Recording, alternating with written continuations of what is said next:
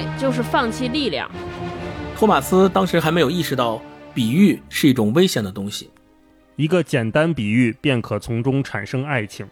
罪恶的制度并非由罪人建立，而恰恰由那些确信已找到通往天堂的唯一道路的积极分子所建立。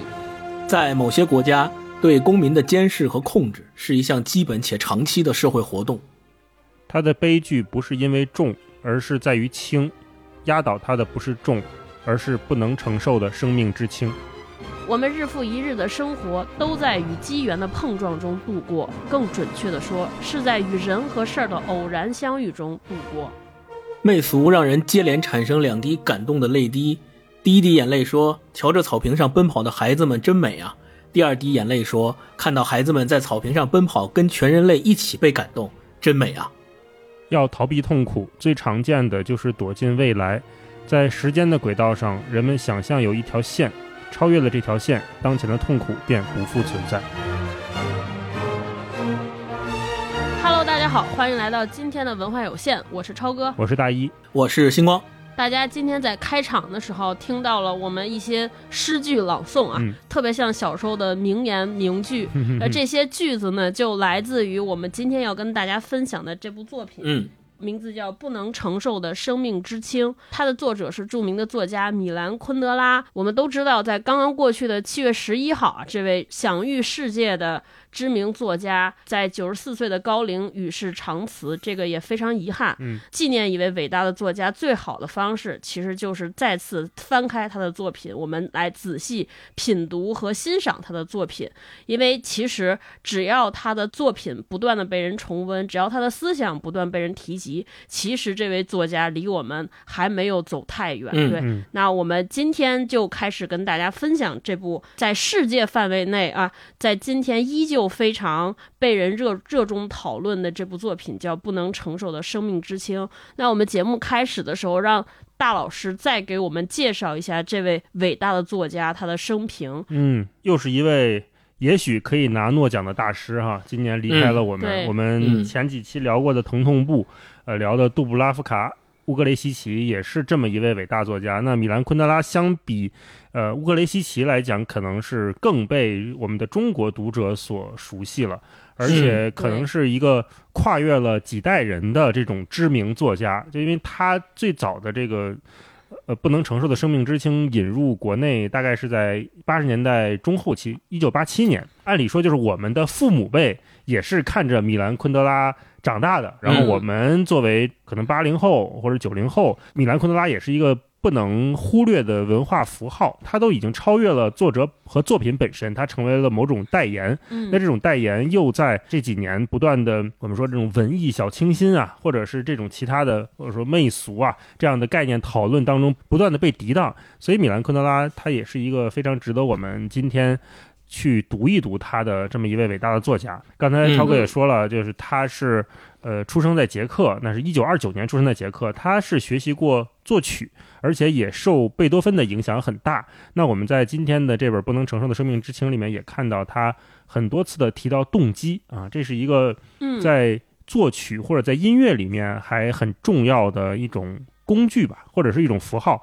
那他也在。自己写小说的过程当中，跟音乐产生过很大的连接，这个我们一会儿可以说。早年呢，他当过诗人，后来成为了小说家，当过工人，当过爵士乐手，最后致力于文学和计算机。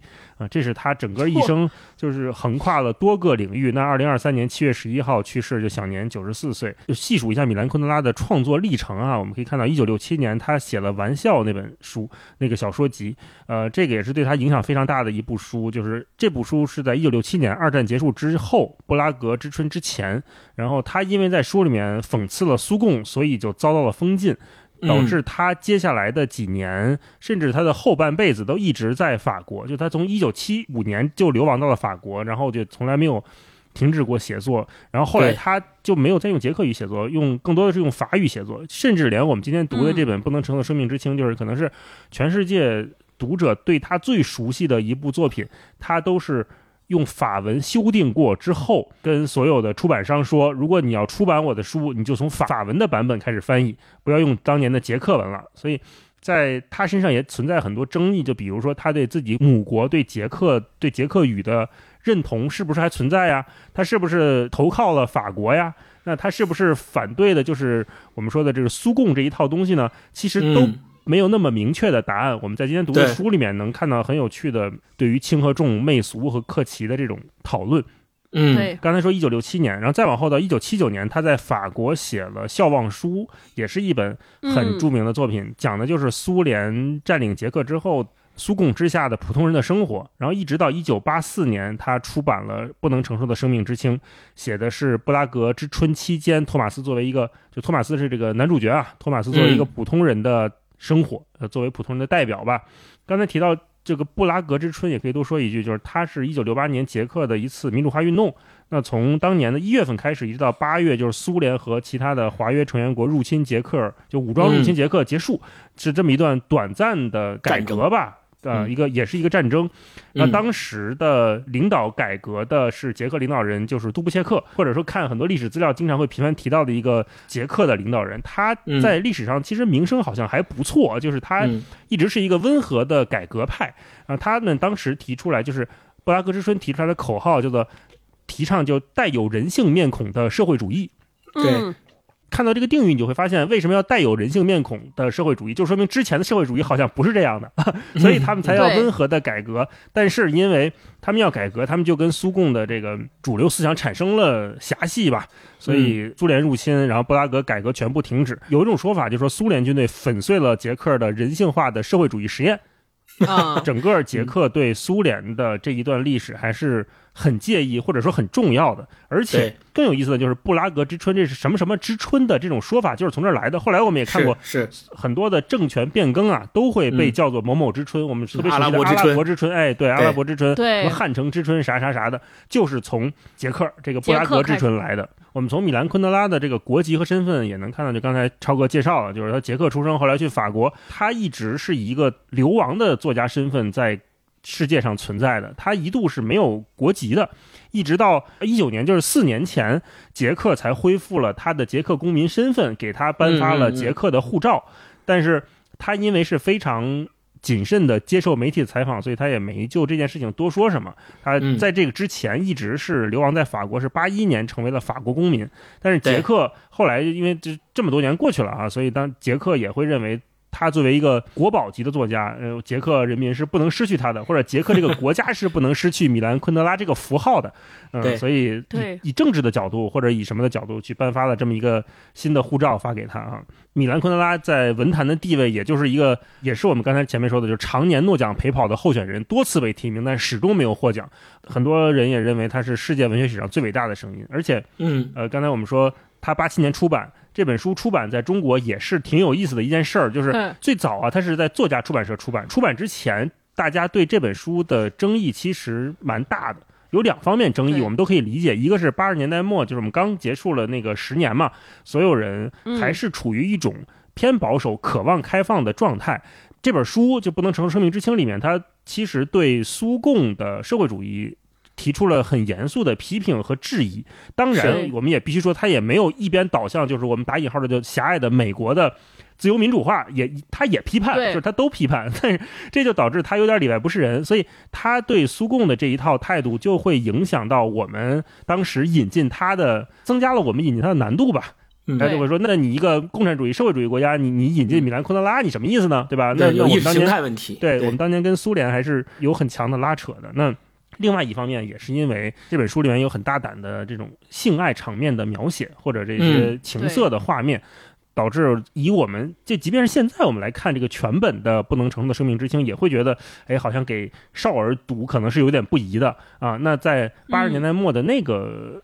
呃，社会氛围里面，大家还是偏保守和或者说没有这么开放的状态，所以引进不能承受生命之轻，经受了很大争议，以至于当时最早引进这本书的时候啊，还打着内部参考的这个括弧。对啊，我们现在有的时候去一些呃旧的这种 书报，什么潘家园啊这种旧书市场，如果能淘到那种一两块钱的旧书，或者咱们回家翻一翻，就是爷爷奶奶或者爸爸妈妈书架上那些书，有的还真贴着是内部参考。但他所谓的这个内部参考，有的是真内部参考，有的是打着内部参考的名义，也在市面上广泛流通。那不能承受生命之轻，或者那会儿翻译叫生命中不能承受不能承受之轻。对对对，那会儿就是以着算是打了个内部参考，算安全牌吧啊，然后在市面上也是广泛流通，所以很多当时的这种青春的青年读者来读它的时候，一方面看的是这种很刺激的，嗯，很裸露的、直接的这种男女之间的描写，另外一方面也在看就大家对宏大叙事的另外一种看法或者反思。所以从这两点来看，在八十年代末这本书能。被广泛流传，以至于一直到今天还被就是重新提出来，是一个挺有意思的循环，一个现象的循环吧。他还有另外一本很著名的书，也经常被，尤其这几年可能被很多朋友引用，就叫《生活在别处》。这个书名啊，就是翻译的是真好，就是这个，就是他这本书是。八九年的时候引入到大陆的，生活在别处。那那会儿我们都知道，大家对生活在别处或许有新的想象。那我们如今到了二零二三年，大家再看到生活在别处，好像也是会有一种新的想象。就是这本书我在读的时候的轮回感特别强，就是它它它有很很明确的波峰和波谷，有被追捧的。被大家喜欢的，切中所有人心弦的那个刀刃儿，同时它也有被泛化、被污名化、被标签化的那个波谷的过程。嗯，所以聊聊起来会很有意思。那接下来就让呃星光给大家介绍介绍这个不能承受的生命之轻到底大概讲了一个什么故事？嗯，为什么这本书距今其实它的出版距今已经几十年了，依旧能被人们反复提及？我看马家辉老师在 B 站做了一个节目，他还说说如果有一些。书就是需要随身常带的，常看常新。无论你遇到什么样的课题，可能翻起这本书的时候，都能找寻到答案，都能获得启示和启发啊！为什么这本书能有这样的效果呢？让金光大概给介绍一下，嗯，这本书讲了个啥？好，呃，介绍这本书的主要内容之前，呃，我先补充一下刚才大老师介绍的米兰昆德拉的一些事情，就是他在一九八四年出版了这本《不能承受的生命之轻》之后，在一九八八年就。改编成了电影这电影呢叫《情陷布拉格》，布拉格之恋，对，也叫《布拉格之恋 》，是英国的丹尼尔戴刘易斯和法国的朱丽叶比诺什演的。是这个电影也是很有名，奥斯卡当年也拿过提名。而且我看了一下这个电影的剧情，还是挺忠实于昆德拉的这本原著的。而且在这电影里面，昆德拉专门为电影还创作了一个新的一首诗，在这电影里面也有体现。所以大家感兴趣也可以找这个电影过来重温一下。不能承受的生命之轻这本书呢，刚才大老师其实也提到过了，八十年代的时候。第一次翻译进来的时候是翻译成“生命中不能承受之轻”，大家可以仔细的体会一下这两种翻译的差别所在啊，就多念几遍就能体会出来了。其实还是有很强烈的不同的啊，呃，就是这个对“生命”这个词的理解和意思。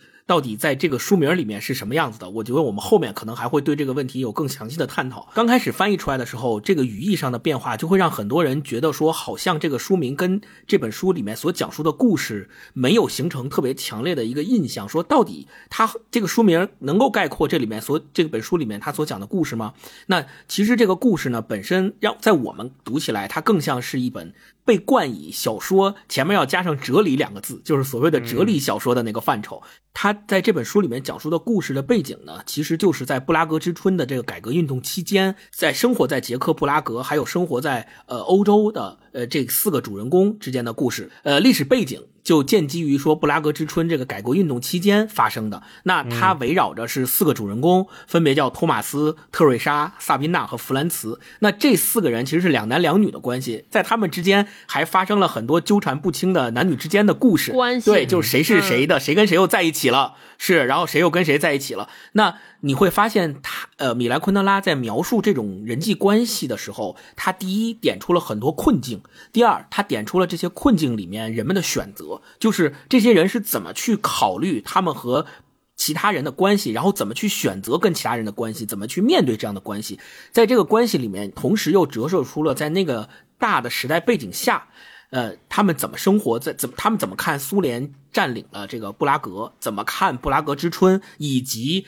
他探讨了很多关于知识分子在当年的那个时代里面去怎么思考问题的很多呃哲理，所以我们管他这本书叫哲理小说，而且它里面也提出了很多后世我们一直谈到的概念，比如说媚俗，对吧？其实就翻译成客奇，直译就是客奇，现在大家把这个词都翻译成媚俗。那在这个过程当中，就是二十世纪六十年代捷克斯洛伐克的历史巨变当中，我们会发现这个小说里面的两个主人公托马斯跟特蕾莎的爱情故事其实是主线，但是这个主线呢，并不是那么整体的。对，那整体的完全贯穿在一个这本小说的故事情节里面，就它不是一部爱情小说。我们很多人可能觉得说，哎，你写的是不是一个讲述男女关系的爱情小说？而且里面有很多刚才大老师也提到了这个性爱描写，但其实你看了之后，你会发现不是，它里面只是把它当做主线去开展他的故事。他书写的可能更多的是个人的一些命运，在大的境遇变迁当中的沉浮，以及在变革时刻的选择。所以，我们现在把它认为是一部层次非常丰富、意象非常繁复的呃哲理小说。然后，在这个过程当中，他也提出了很多哲理性的提问：你到底是选择轻还是选择重？选择灵还是选择肉？对吧？这些他也都体现在他这个书里面的很多章节的标题上面。嗯，那呃，法国作家路易阿拉贡他。对于呃米兰昆德拉的这本小说有一个我觉得特别贴切的评价，他说他的作品使我坚信人类一定会生存下去，世界一定会生存下去。他说他全心全意的在这个世界上所信仰、寻求和热望的一切都将恢复其人性的面貌。就是最后你看完这个书之后，你可能会感觉到对这个世界又有了新的认识，对未来有一种新的乐观的感受。嗯，说到这个爱情啊，我就一直年轻的时候看的时候，我就觉得就是个爱情故事。我就想，那这 这几个人就四个人嘛，就是不断谈恋爱呗，然后去各地儿谈恋爱呗，然后中间又有分手啊、离开啊什么的。然后直到这一次看，对我这次再看的时候，我发现，哎，怎么好像不太对劲？怎么写这么写？就前面他还是很爱情的，前面很容易给人一种幻觉，就是他讲的是几个人之间的这种三角恋情吧。啊，那再往后发现，哎，怎么写着写着视角又转换了啊？好像主人公又转换了，然后一直到最后，他甚至用。一条狗的微笑，就是卡列尼的微笑，作为整部书的结尾收尾。嗯，我想说，哇，那这个真的不简单。然后它因为涉及到布拉格之春是一个很重要的历史节点，在全世界范围内都很关注的。呃，然后有不同的思想、不同的主义汇聚到这么一片土地上，然后对这些人产生了具体的影响。我就想，然后，然后它中间还有一些夹叙夹议嘛。我就想，哎，这个跟我们前两天刚聊过的这个穆斯林的葬礼，其实，在某种程度上想处理的议题是相似的，都是想通过人与人的感情之间的关系去写大时代怎么影响到个体。但是米兰昆德拉处理的方式就和我们之前聊的完全不一样。最后，我再稍微补充一下，就关于这个布拉格之春的一些历史背景。其实刚才大老师前面已经提到了，最重要的就是在一九六八年的一月开始，捷克斯洛伐克这个国家的。执政党就是当时的捷克共产党内部出现了改革派，也就是由这个呃杜布切克为对杜布切克领导下的改革派，他们就想呃做这个带有人性的社会主义，然后所以听着那么耳熟，就他们就想。去做这个独立的倾向，但是你们要知道，这个时候在华约集团内部，苏联老大哥还在，他是不可能让他内部的某一个国家出现这种独立倾向的。所以，对一从一直到有这个苗头，到八月份，苏联正式出兵啊，武装镇压，在这过程中，他们不断的进行拉锯，不断的开各种会讨论，就是互相拉扯。但是最后，苏联老大哥发现。好像你们是一门心思的，铁了心要搞这个独立，要搞你们要搞的这部分改革的东西，那不行，那我得证明说你们还是在我的控制下，所以他就出兵跟华约集团的那些国家一起占领了布拉格，相当于镇压了这次所谓的布拉格之春。然后布拉格之春也是在苏联出兵之后，预示着他的这个呃这个运动的失败。但是我们要知道，虽然在一九六八年的时候这个运动是失败了的，但是在一九八九年，我们知道在捷克斯洛伐克又率先。先发起了天鹅绒革命，天鹅绒革命可以认为是一九六八年的布拉格之春的后续的结果。就是最后一九八九年发生的这个天安门革命最终是成功了的。而且我们要知道，一九八九年到一九九一年这个期间段内，当时的华约集团以及苏联老大哥的呃国际地位也都是发生了这个解体啊、分崩离析啊这种历史事实。所以我们可以说。从捷克的国家历史演变来看，从一九六八年开始，他们内部的改革派想要去独立、想要去做改革的这个倾向一直都是在的，以至于一直到一九八九年最终爆发的这个天荣革命。其实天荣革命就是很多历史学家看来是一个非常不可思议的事情，就是它没有流血，没有发生流血，就非常非常容易的就改变了。和平对和平的就政权就交交接了交替了，在这个过程当中，没有任何人发生流血的冲突，也没有发生战争，也没有发生一九六八年军队开进布拉格这样的事情。所以，我们如果从这个历史严格上往下看的话，可能会对今天我们读的这本书的历史背景有更深的了解。嗯。说到历史背景，就是很多人会把米兰昆德拉当做伤痕作家，就我们之前也读过所谓的伤痕文学嘛。因为我们看米兰昆德拉和刚才星光说的捷克的历史，会觉得这个这片土地上的人就非常的不容易。像米兰昆德拉，他尤其代表着流离失所，经历过被迫害，然后经历过用非母语的语言写作，经历过被褫夺国籍，这按理说都是我们。嗯，非常难以想象的对人的身份的碾压。嗯，米兰昆德拉他就是一个很有标志性的代表，但是把它读成伤痕文学其实是一种误解。就米兰昆德拉在我们看来，就他一直处于一种灰色的地带。他真正反对和质疑的就是媚俗，就是按他的说法是，以作态取悦大众的行为是侵蚀人类心灵的普遍的弱点，是一种文明病。就像我们前面说的，他并不是。明确的反对某一种主义，而是反对所有人所有的主义不加思想的去参与到某一种或者去崇拜某一种完美的和谐的状态当中。他认为那个是不可能的，那个是媚俗的。所以他在这个书里面一直在写粪便，呃，就其中有一段在写这个斯大林儿子之死。哎呦，太喜欢这段，就是而且他在写这些东西的时候，我觉得没有那么的苦大仇深，反而有一种好像超脱了、退后了一步的那种。长者的状态在跟我们说这些事情，然后时不时的带一些小幽默，但是他自己又不笑，就是这种感觉。对，就如果是嗯，如果大家看过他在《不能承受的生命之轻》之前出版的，包括《玩笑》啊，包括《笑忘书》啊这几部书的时候，你会发现，到他写《不能承受的生命之轻》的时候，他的写作风格已经到了他的比较成熟的后期的那个风格了。他在这个书里面去。比较直接鲜明的去批评当权的当局的政权或政治派别的段落已经非常少了，远比他当年写玩笑和写笑忘书的时候要少得多。当年就是因为他写玩笑被列为禁书，然后他是直接在那本书里面批评了苏联入侵，所以他才被驱逐出境，然后才被列入了黑名单。一直到八九年天荣革命成功了之后，他才能够重新被捷克当局接纳。所以我们知道。他在那个之前的著作里面的那个对当局的批评的程度一定是非常非常深的。其实这个事儿啊，在今天咱们读的这本《不能承受生命之轻》里面，通过托马斯的遭遇，也或多或少的我们能够窥见一二。嗯，但是从萨宾娜的角度来看，他的这些苦难就是不是那么的接受被猎奇。就是是的，是的。我稍微给大家再补充两个背景信息，因为其实这本书能这么走红，我还挺意外的。就是当我人生第一次读。他的时候，那是什么时候？啊，好像是，嗯，就是刚上大学的时候，老师推荐过这本书。刚翻开前一章，我都疯了。我说，哎，这不是小说吗？因为前一章上来，它就是一个非常深刻的哲学论述，就整个引用了尼采这一章永恒轮回。对，以至于我刚读完第一章就把它合上了。我说，这这是什么？这怎么是哲学书？对对对。后来就硬着头皮往下读，才发现，哎，后边是是小说呀，爱情故事，感觉有些许断裂。对，而且大家读的过程中可能。和我们之前聊过的博尔赫斯，在他的读馆，就是读的这个体验上有一点点相似。就你会发现他的故事线没有那么清晰，就是故事走着走着就不走了，然后开始进入读者的大段的论述，对吧？就是那个小说的主人公也在思考，这个读者就是作家站出来，也在用自己的口吻来进行思考。哎，就是这个对于我们当，就是尤其我当年来读小说的时候，还是有点障碍的。我突突然说。哎，为什么这么阅读门槛还挺高的一部小说能这么流行？我当时还讶异了一下。所以这本书很多人成为说，既是世界上特别有名的书，也是世界上有名难读的书，对吧？对，我觉得所有世界上这样的书，它都有一个特质，就是可深可浅。它应该是就是不同层次的或者不同背景的读者，他应该从这本书里面都能得到。足够的快感和那种连接感。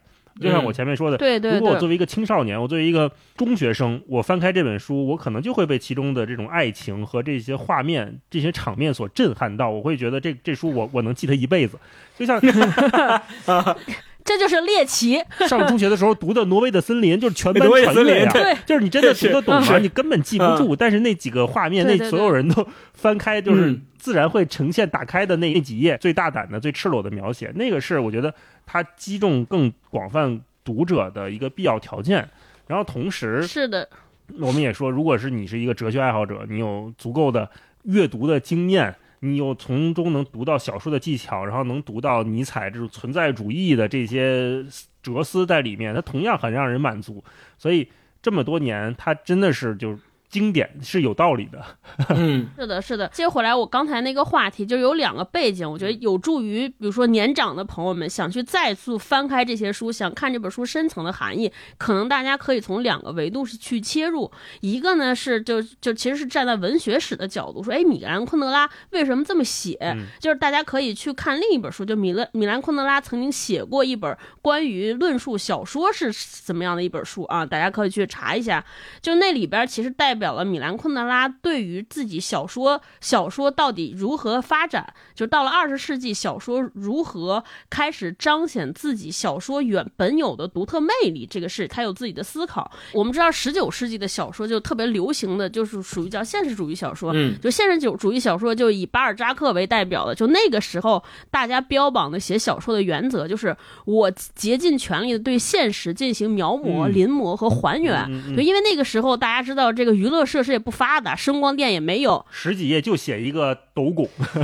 对对对，就是要把主人公的这个背景，他的背景信息写的极地清楚，因为这样才能大家对于这个主人公为何如此行动。他的这个动机能够明有有明确的指示，能让大家有获得感。因为那个时候可能小说的这种愉悦的功能更多，就有点像咱们看这个文艺复兴时候的画，大家都说哇画的真真，特别真，跟照片似的，对吧？画完脖子废了。对，等到米兰昆德拉这个二十二十世纪的时候，那个其实电影啊、摄影技术已经开始发展了，就大家已经对现实的描摹，你就小说再怎么写，你也不可能有一部电影对故事的还原再现如此之生动。所以那个时候的，就是小说家就开始想说，哎，那到底小说真正的它不可取代的功能是啥？但肯定不像是以前那样再现现实了。所以我们就看到二十世纪有好多涌现了很多的呃各种各样写法的小说家。比如说，我们前面读到的卡夫卡呀，包括博尔赫斯，包括卡夫卡，就是这个时代涌现的。大家都在探索小说的可能性。那，嗯，米兰昆德拉自己的答案就是，他就说，他觉得小说就是在探讨，就是存在的边界。对，就我们在探讨，就叩问是，就是生命，就 human being 这个 being 到底有什么样的可能性？对。这就是他，所以他认为小说我不能只描写现状，因为就是 being 这个词啊，存在这个词，它其实就是现实，只是一个结果。比如说，今天我们聊文化有限这个节目，这是个现实。但是当你说存在的时候，它就有很多可能性，生死各种各样的状况面貌都被容纳在里边，它就更大。所以小说应该来探讨存在到底的。它的那个边界和疆域可能性在哪？对，因此就看到了我们知道的这种所谓叫，这就米兰昆德拉说自己的小说叫思索性小说，或者叫思考性小说，咱们现在叫哲理性小说。对。对，所以他会写成这样，这是一个背景。对，哎，所以他们要把小说写的没有那么故事性强，没有那么的真实，没有就是比较隐含，舍去了很多背景，对吧？你看这小说从头到尾，我们也不知道这四个人咋回事儿，就他们的行动就特别跳脱、跳跃，突然间俩人见面就好了，对吧？然后就走了，又分开了，嗯，就是这样，没有什么过多背景的铺陈。这是一个背景。第二呢，其实说，哎，为什么这个小说一上来就会有尼采一大段尼采的论述？这个其实这个小说里边思想性，大家可以从哪儿找？就整个二十世纪欧洲，其实是在哲学背景上，大家都是就是萨特的存在主义这一支脉就在。所有都被所有人尊崇，就是大家已经从文艺复兴，就是那个文艺复兴后边的那个启蒙运动之后，笛卡尔那一套说“我思故我在”纯理性的那一套里边，大家已经跃升到下一个阶段，就是我在探讨人的存在。我们除了理性之外还有什么？因为就是笛卡尔那套理性，是因为欧洲人经过了两次世界大战之后，就那套理论大家已经开始质疑和崩塌了。说哦，说因为你理性，那为什么会发动战争？因为理性催生的科技，让人们研发出了武器，对这个世界、对人们的生活产生了如此大的摧残，所以大家就过去的信仰在崩塌。因为尼采提出了很多理论、哲学思想，大家对上帝、宗教信仰这一套也不灵了，所以。当时欧洲的人们，或者说那个时代的人们，大家都处于这种说我不知道我存在意义，我过去的养信仰支撑我那一套体系已经崩溃了，新的是什么？那只有萨特这一套存在的主义出来，哎，大家才可以找对。包括米兰昆德拉他自己其实是海德格尔这套哲学的忠实信徒。刚才海海德格尔又是存在主义的一个升级版、迭代版，就是海德格尔的哲学理论很复杂，但是大概他会讲那个啥呢？就是说这个。就是海德格尔就那个意思，就是我们虽然很痛苦，但是我们要活下去，就是就是置之死地而后生，向死而生。其实海德格尔的理论概括出来不准确的概括就是向死而生。大家带这个向死而生的这个哲学理念看这本小说，哎。你就可能，反正我当时看完之后，就好像有点明白了，为什么他说那个轻和重，为什么轻不容易，要选择重，对吧？每天在那儿推石头过重复的生活，好像也是值得被提倡的。这可能这真的就是和那个时代的二十世纪的在欧洲整个风行的一套哲学主义，就是存在主义的哲学理念也有很大的关联。所以大家如果很想想特别好的理解到这个书的宏大的体系，以及知道。米兰昆德拉到底多伟大？大家也可以稍微去研习一下这些思想哲学理论，但是你不研究也没问题，绝对不影响你看这本小说 啊。嗯嗯，涛哥说到这个存在主义这个事儿，我就再说一点。其实我们刚才前面说到的不能承受的生命之轻这个书的原本的，就这个书的原本的名字，如果说翻译过来的话，它这个生命啊，其实它这个英文里面的名字是 being。就是哈姆雷特里面的对哈姆雷特里面的 to be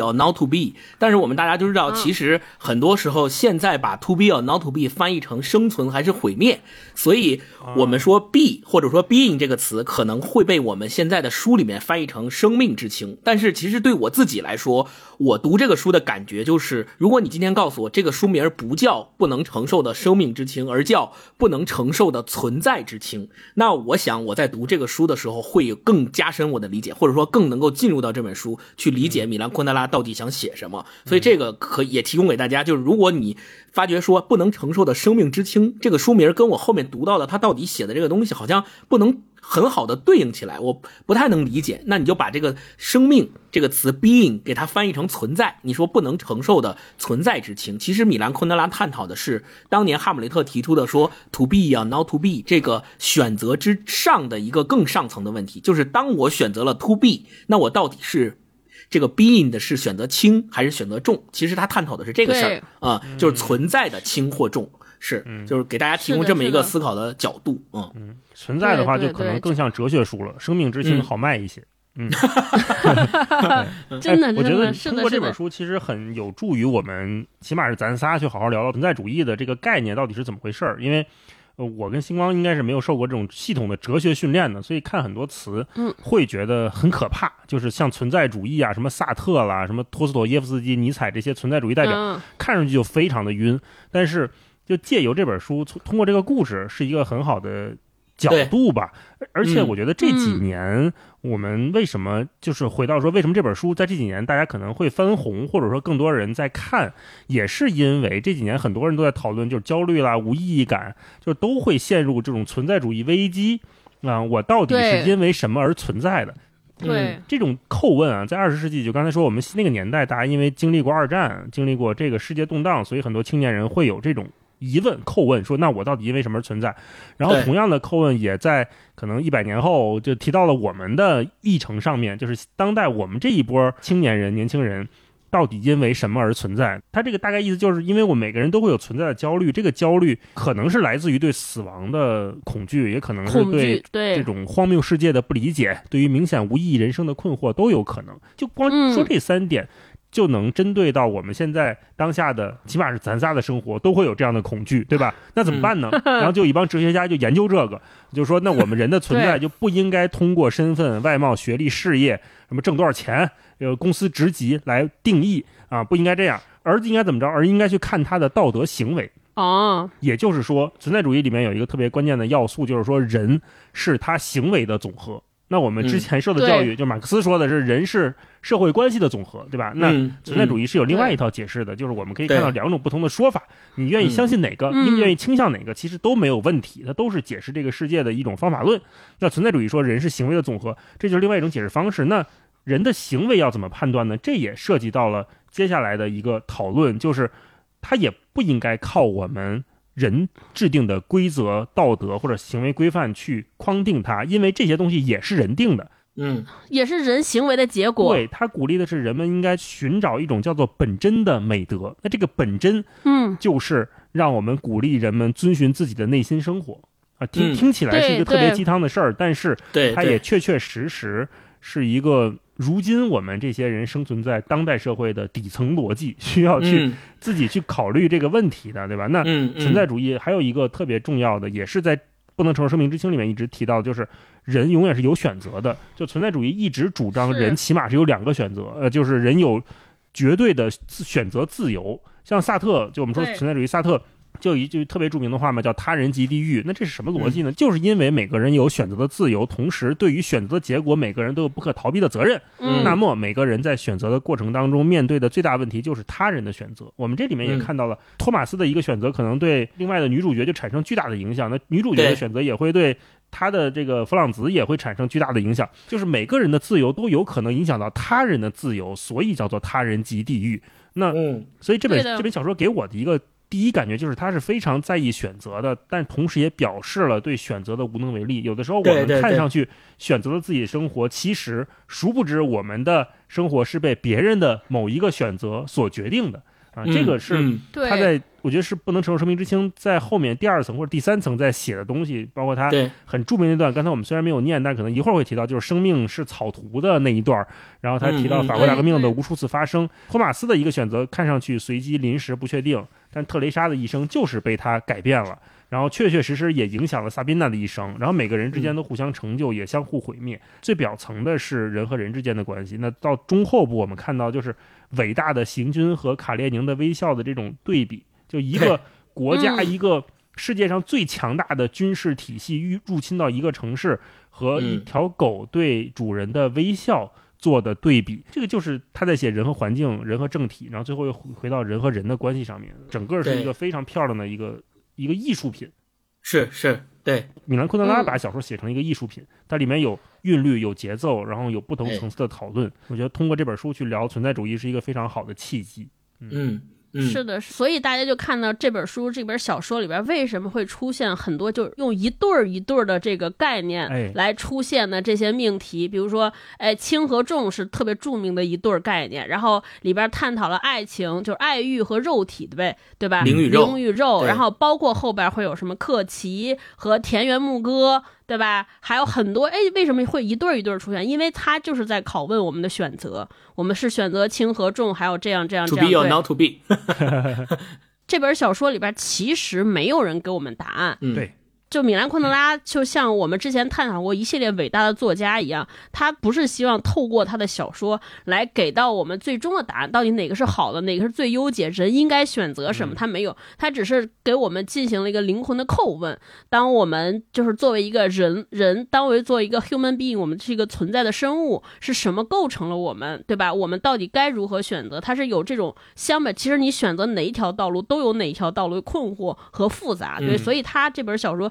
之所以我们经常会读的过程中觉得混沌，觉得哎无所适从，其实恰恰就是他小说的魅力。他就是希望借由此来给我们呈现生命的复杂性。那他反对的那种克奇也好，其实正好就是克奇就是复杂的反面，就是试图把一切都标签化、简化。对，大老师，这本书给了我一个全新的阅读体验，就是我开始注意到，就是他说的这轻和重的这种对比。啊，以前我可能真的就是要去克奇某一本小说，而且我们有的时候会有那种不自觉的阅读上面的倾向，或者是八卦的心，就是这个作者你到底站谁？你作者你到底要反对的是哪一方？你要站在哪一方的那一边呢？都是希望能在小说的阅读当中得到这种答案的。那我们有的时候觉得作者天然站在弱者一方是可以的，那作者如果天站在强者一方，那就是英雄叙事嘛，也是可以。那在读米兰昆德拉的时候。我就找不到对我就有点羞愧了。读到后边我就羞愧了，我说 我怎么还在客气？人家都已经跟我讲轻和重，跟我讲牧歌和媚俗了，我怎么还这么媚俗？我就一直想说，米兰昆德拉老爷子，你到底是支持哪边的？你到底想为谁说话？那我最后我发现他并没有为针对的某一个人说话。你说他写托马斯，他是为托马斯的这种滥情、这种不忠说话吗？好像也不是。那他是在为他他找借口吗？好像也没有。那特蕾莎拖着一个沉重的箱子，背负的历史，他就一定值得同情吗？好像他也没有那么同情他。那你到底在写什么啊？那最后我发现他写的是永恒的问题，就是概念与概念之间的对比。我们读博尔赫斯是有这样的体会的。嗯，看不见的城市是有这样的感觉的。那读米兰昆德拉，同样这种感觉会。让我重新浮现，甚至我觉得我以后在读所有的小说的时候，我可能都会不自觉的去找那个小说里面的轻和重到底是什么。我会看作者会怎么安排，他会把什么写成轻的，什么写成重的。很少有书能做到就启发一些读者产生新的阅读的理解或者阅读的方法。那这本书真的就是通过轻重的这种概念不断的重复，不断的让读者在阅读过程当中去反思这些事情，训练了读者，训练了我，起码是嗯。嗯嗯，对，提升了我们的阅读能力，对吧？啊 啊，接下来就进入这个考察环节了啊，看看大家就是阅读的结果怎么样？就是我出了一道小题啊，就是中心思想概括啊。假如现在就是你们俩读完了，咱们仨读完了，让你向其他人介绍说这是一本关于叉叉叉的书，就这个叉叉叉，你们想怎么概括？嗯嗯嗯，星光，你先来一个啊。呃，我很简单，就是我写的是这是一部关于选择的故事。啊啊，就非常简单，就是我觉得这个呃，得出这个答案，大家如果看了这本书，也都能够很轻易的得出这个答案，它就是一个选择。因为前面像超哥说的，他提出了很多相对立的概念，在这个概念的选择当中，他非常好的讲述了他对这个概念的解释，但是他并没有给出一个明确的答案。我读这个书跟大老师的感觉非常相似，就是好像你看着看着说，哎，是不是米兰昆德拉？在提倡，或者是想要倾向于生命之轻，然后读着读着，你会发现。不是，他好像又批判了生命之轻，又倾向于生命之重。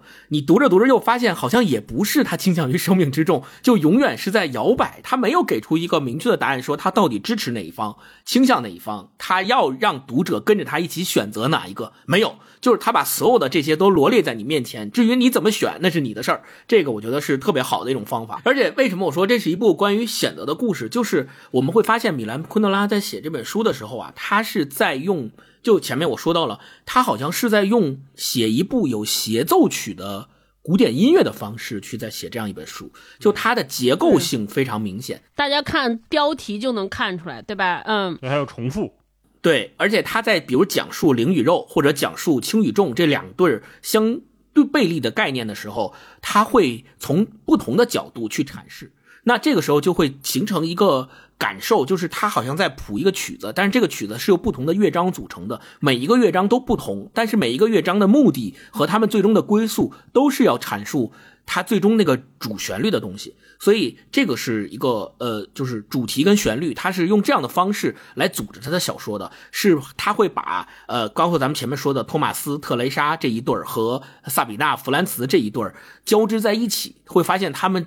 怎么选择的动机以及主题和旋律都是编织在一起的，这是第一点。第二点是，我觉得就是他特别反现实主义，就他写着写着都突然用作者或者他自己的身份来插话，在故事当中就会让你知道说，哎，他会评价一段。然后突然跳脱出来，你有时候完全分辨不出来这段话到底是米兰昆德拉在对你说，还是托马斯在对你说，还是这个呃，还是这个里边的某某一个主人公在对你说。他就像是我们在里面读到的萨宾娜，他不是一个画家吗？他他画的那些画啊，都是双重主题的，就是前面你看那个画是一个人物，其实上你仔细看，他后面隐还隐藏着另外一个人物，他就像是两个人物交叠在一起的。这个画作一样，所以为什么说米兰昆德拉他这种反现实主义是他的一个写作风格的代表？是因为他觉得作为小说来说，本身它就是虚构的。但是如果我们真的把小说的这种虚构艺术写成现实主义的东西，本身这个行为就是一种媚俗，就是一种客气。所以他不能忍受这种客气和媚俗，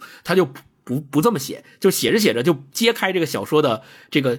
呃虚构的面纱给你看，告诉你说，其实我还在这儿呢。我告诉你，我对他们这些主人公的行为的评价是什么，然后发表一段议论。他是用这样的写法来写的，所以我在读米兰昆德拉的这部书的时候，就屡屡的能够感觉到那种选择的不确定性和选择的困境。就我往往有些时候我选说，要不然就选生命，就选轻吧。但是你会发现选轻也也挺痛，也不行，也挺痛苦的，对，挺痛苦的，没有办法承受。然后就想说，那要干脆就选重吧，重可能还能够让自己发掘自己的存在的意义，找到那个存在，对吧？感受生命的重量。是，但你会发现那个重量往往你也承受不了，痛苦了，对，你也承受不了，然后就永远在这里面去摇摆。那到底是选择零，选择肉呢？这个可能也是很多时候放在当下，我们很多人在自己的现实生活当中也会面临的、不断面临的这种选择题。摇摆，对，它不是一个高居庙堂之上的小说里面才去探讨的文学性的东西，它跟我们的生活其实是有一个非常紧密的关系的。我们可能在生活当中的每一天都会。对，都会问自己这样一个问题：我到底是选择哪一种？他他只是化成了说我对存在的轻重。大家不要认为说一一提存在主义就是一个特别高大上的东西，它其实跟关乎我们每一个人在日常生活当中的每一个选择。对，所以我说它是一个关于选择的故事。嗯嗯，大老师呢？你怎么填空？你是觉得它是一个关于什么的书？我刚才听星光说这个，我我第一反应觉得，哎，很对呀，就是选择。但是我后来转念一想，妈，什么书都可以这么总结呀。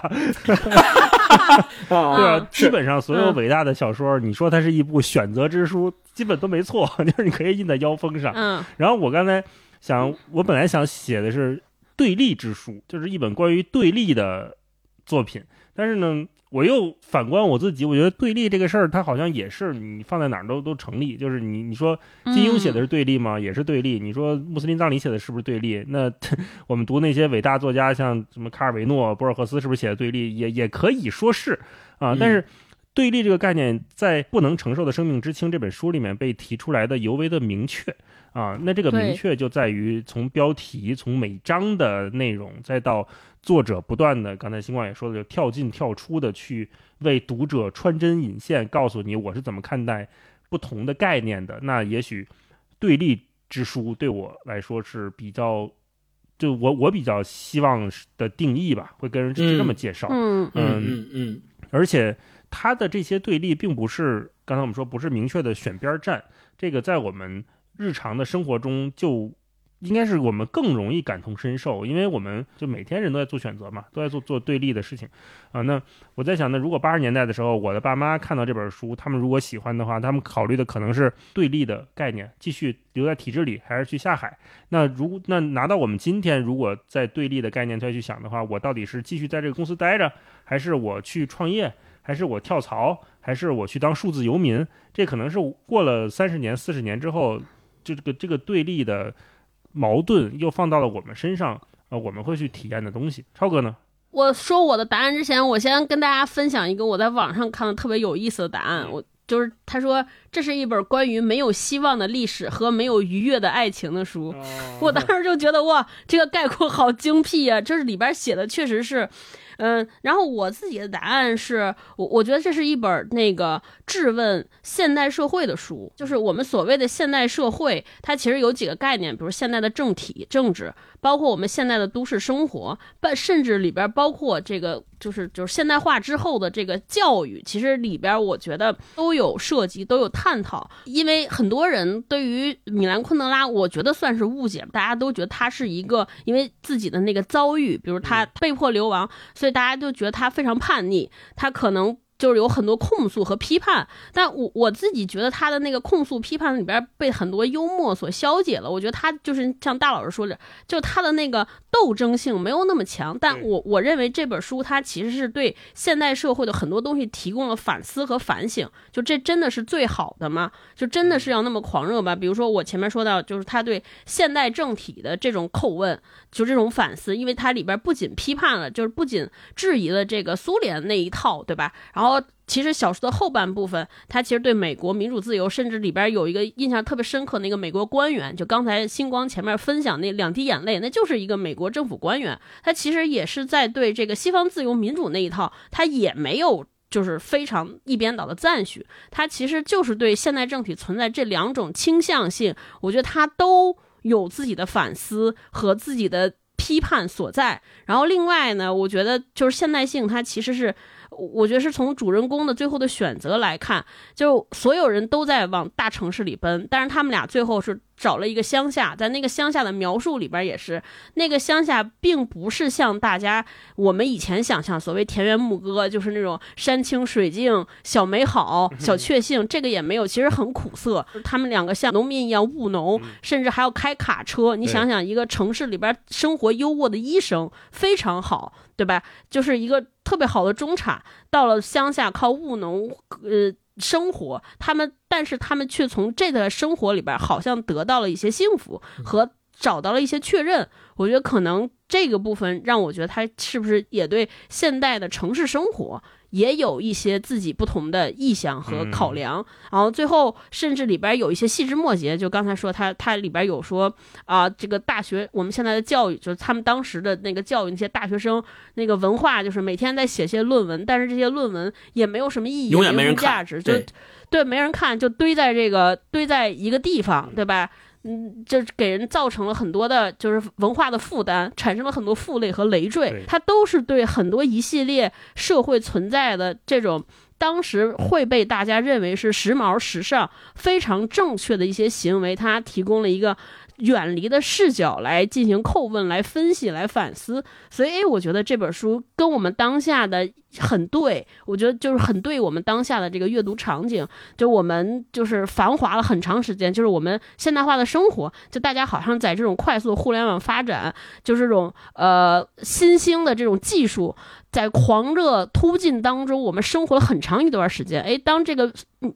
这个速度，这个发展的速度，蓬勃的速度慢下来之后，我们好像突然在寻找说，哎，那个真的是最好的吗？那个真的是对我们生活最好的选择吗？啊，我我觉得这本书是给了我一些思考的角度的。嗯，就是在跑得特别快的时候，我们是很难感受到自己的存在的。只有真正慢下来的时候，我们才有有机会、有功夫去看看我到底是什么样子。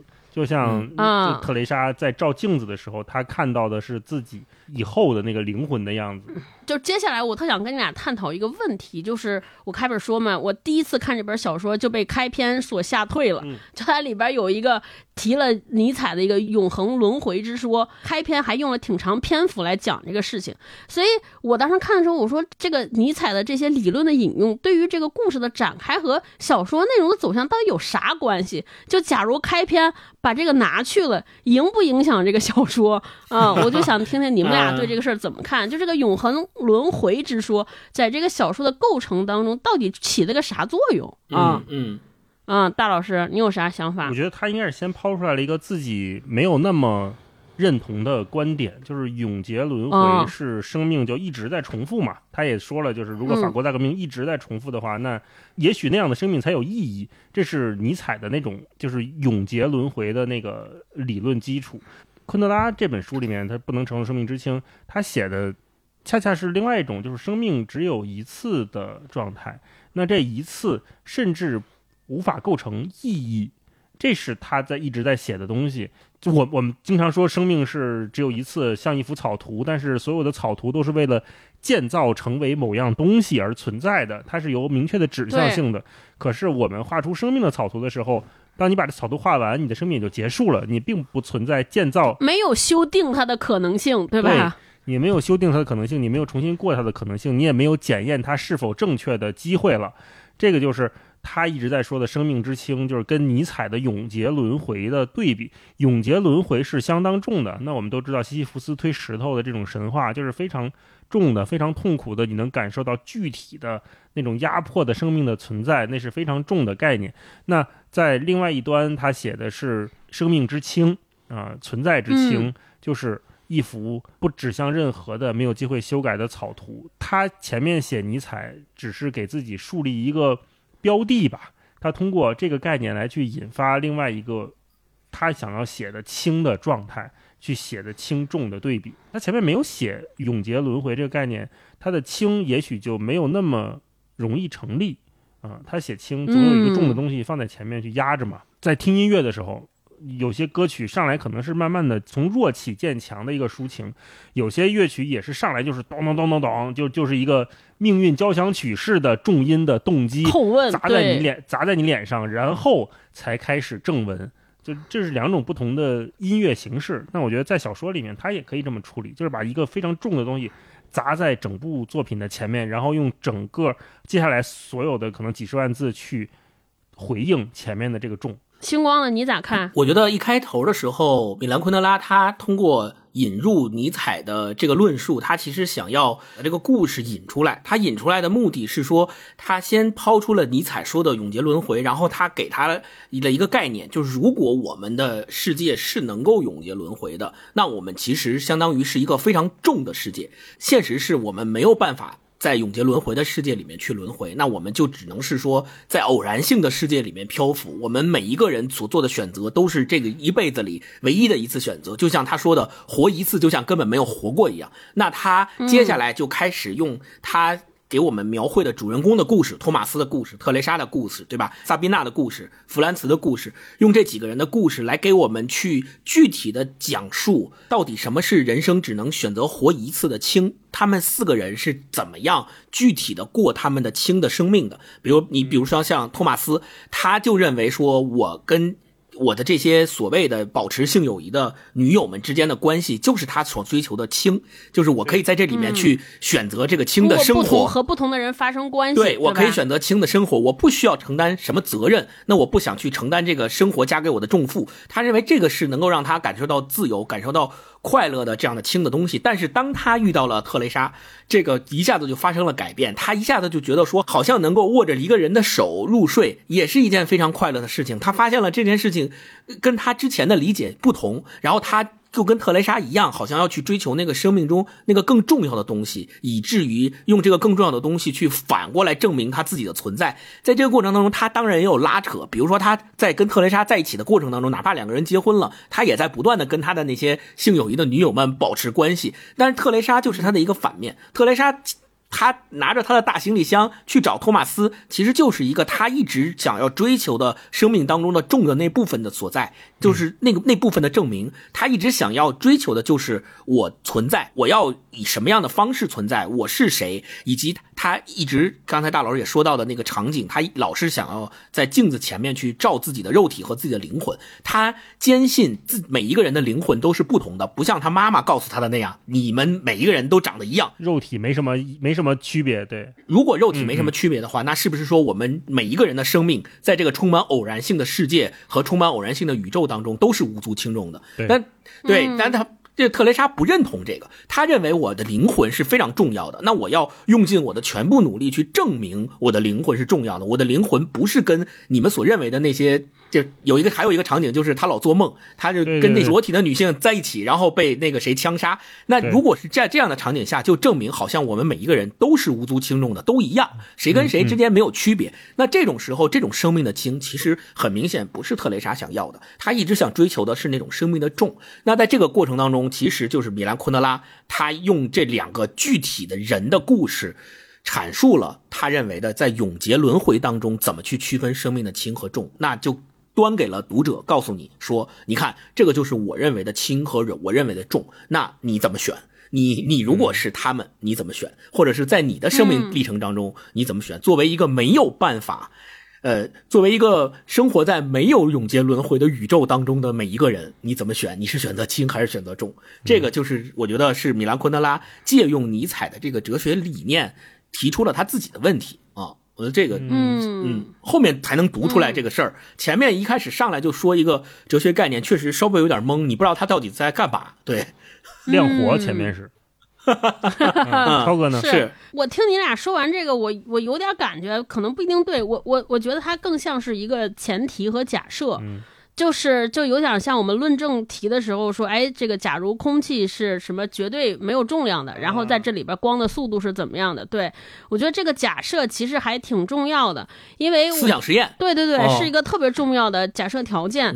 为什么？就是呃，我们现在所谓的说人生的意义、生命的意义，其实我们是后验的，带着后验的视角来看的。比如说我们在历史书上说，哎，某场战争。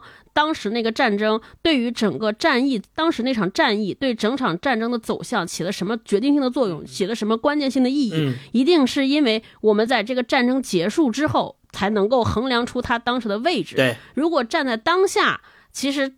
就是在当这个生命或者这个战争永远只能重来一次的时候，站在当局者的角度，其实是不知道我所做的这个选择到底是有什么意义。是我也不知道跟随什么样的、什么样的根据、什么样的动因来做出了这个选择。我觉得这个前提的。提前交代可能有两个意味，一个意味是让我们站在这样的一个假设之下看这些主人公命运的选择，就可能更好理解。呃，我们可能更好说，哎，打假如这些人生命当时他也不知道自己的生命有何意义，甚至说他们就认为生命就是没有意义的，那他们做这些选择是为了什么？是什么促使他做这样的选择？那这个促使他做选择的成因，可能就更值得我们思考，能给我们带来更大的启迪。这是第。一个，我觉得第二个挺重要的事情是给我们另一个想象的空间。假如我们。把这些人的视角再带入永劫轮回的这个假设里边，再看他们的选择，是不是这个故事又有另一重面貌？嗯，这就是其实这个假设，我觉得给他给我们整个小说提供了一个最大、更大的对比的可能空间，就升维来对比。就一个对比是假设这些我们生命只有一次，那这些人的行为说明了什么，或或者为什么这么做？那假设生命不能轮回，对吧？或者轮回，哎，那就又是一种可能性。我觉得这也是个挺大的参照。照和对比，我就说，就像我们那个编程一样，我们在前面需要先定义好你每一个字段它的这个结构，然后在这个空间里面去进行我们那个运算，空间里面去进行我们公式的编排，然后在这个时候你还会发现，哦，这样的话计算出来的结果是这个样子。但是，一旦你这个空间的定义都改掉了话，其实是不一样的。对，也许你的结果就完全不同了。所以，就是前面他先扣了一个东西，要不说前面说人家研究计算机呢，有道理。是是是是，研这跟音乐一样，我觉得甚至我怀疑啊，我瞎想，我都甚至怀疑这是一个他创作的动机。用音乐来说，是不是他有一天突然站在窗前，想象了这个前提，哎，然后根据这个动机来编排了后边所有的故事，然后在后边不断的复现这个动机，啊，不断的叩问。那我们接下来再聊另外一个话题，就我们前面说了好多，就说这个书里边有很多对立的关系，比如说轻与重啊，肉体和灵魂啊，包括后边才讲的牧歌与克奇，这些都是一个矛盾的一对儿出现的这些这些概念。我想问问，就是这些哪一对儿？对你来说印象比较深刻，然后你们是怎么理解他的这些对立的啊？嗯，大老师先来吧。我是从他们这几个人的关系去看这个轻重吧，轻重这两个这两个概念，我是觉得很迷人的。如果是我们以人的以这几个四个主角的身份去去代入的话，能看到托马斯到中后期，就是他的文章那一段，我觉得特别好玩，就是他写了一篇文章，但是因为编辑的删改、篡改、篡改，对，都不是删改、篡改，导致。他被当局认为你是不是有这个反政府的倾向，所以吊销了他的执照，然后去调查他怎么样。可是托马斯的文章，在他看来，这个被篡改其实是轻的，就是他甚至自己都不太在意那篇文章。可是那篇文章带来的后果又是重的，又是直接断送了托马斯的前程的。他本来应该是一个很不错的外科医生。外科医生，嗯，你就看到特蕾莎的话，那。他明显，他拿的那个行李箱就是一个非常明显的隐喻吧，就是他拖来的历史，他背负的东西是非常沉重的，背负的苦难是非常深刻的。我马上要读金爱烂，你的夏天还好吗？其有一段就是一个女孩一定要买一个，先借一个行李箱，然后再去买一个行李箱，就是用信用卡积分去兑换一个空行李箱。其实行李箱。在所有的文学作品里面，或者影视作品里面、文艺作品里面，它也都是一个很明确的意象，就是这个人他托付的东西，他拿他背负的东西到底有多沉重，我们可以从箱子能看到。对，特蕾莎看上去她的决定是轻的，她马上来到布拉格要找托马斯，她决定似乎是轻的，拿了一本书就来了。可是我们又知道，她把她沉重的行李。苦难存放在那个火车站，这个从火车站卸过来的行李即将堆到托马斯的家里面，它这个背后的含义又是很重的，然后又是记录历史的啊。那弗兰茨的决定也是同样的，就是他决定离婚的时候，他突然觉得一身轻松，我终于可以跟我喜欢的萨宾娜一起，就永远在一起或者怎么样了。那或者没人管我了，终于没人就特别像那种，没有人再去审视我了，我终于可以按自己的。意愿去定做一套柜子买一个茶几了啊，不用忍受自己原来的那个那个亲密关系了。但是，嗯，他的这个看上去轻松的决定，他这种放飞，反而给萨宾娜带来了极大的不安。萨宾娜突然觉得，我好像不能成为自己的，我我不知道自己的存在该怎么去定义它了。这对萨宾娜来说又是个极其沉重的东西。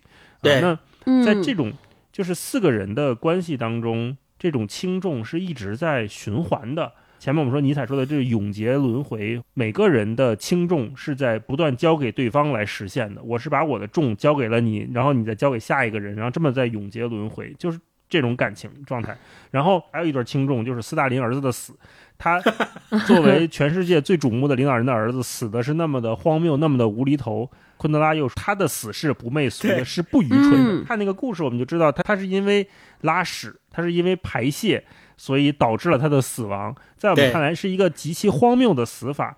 以轻重的眼光去看小说的视角之后，你会发现阅读小说产生了极大的乐趣。你能在其中看到，就像这些人一直在互相抛球一样，就是作者手里有一堆的小钢球，他突然扔给你一个，然后你再扔回给他，然后你再扔扔过去，就是你们两个之间是通过这种重量的传递，在完成整个的阅读体验。嗯嗯嗯，是。嗯，星光呢？你对哪对儿哪哪个概念特别有印象深刻？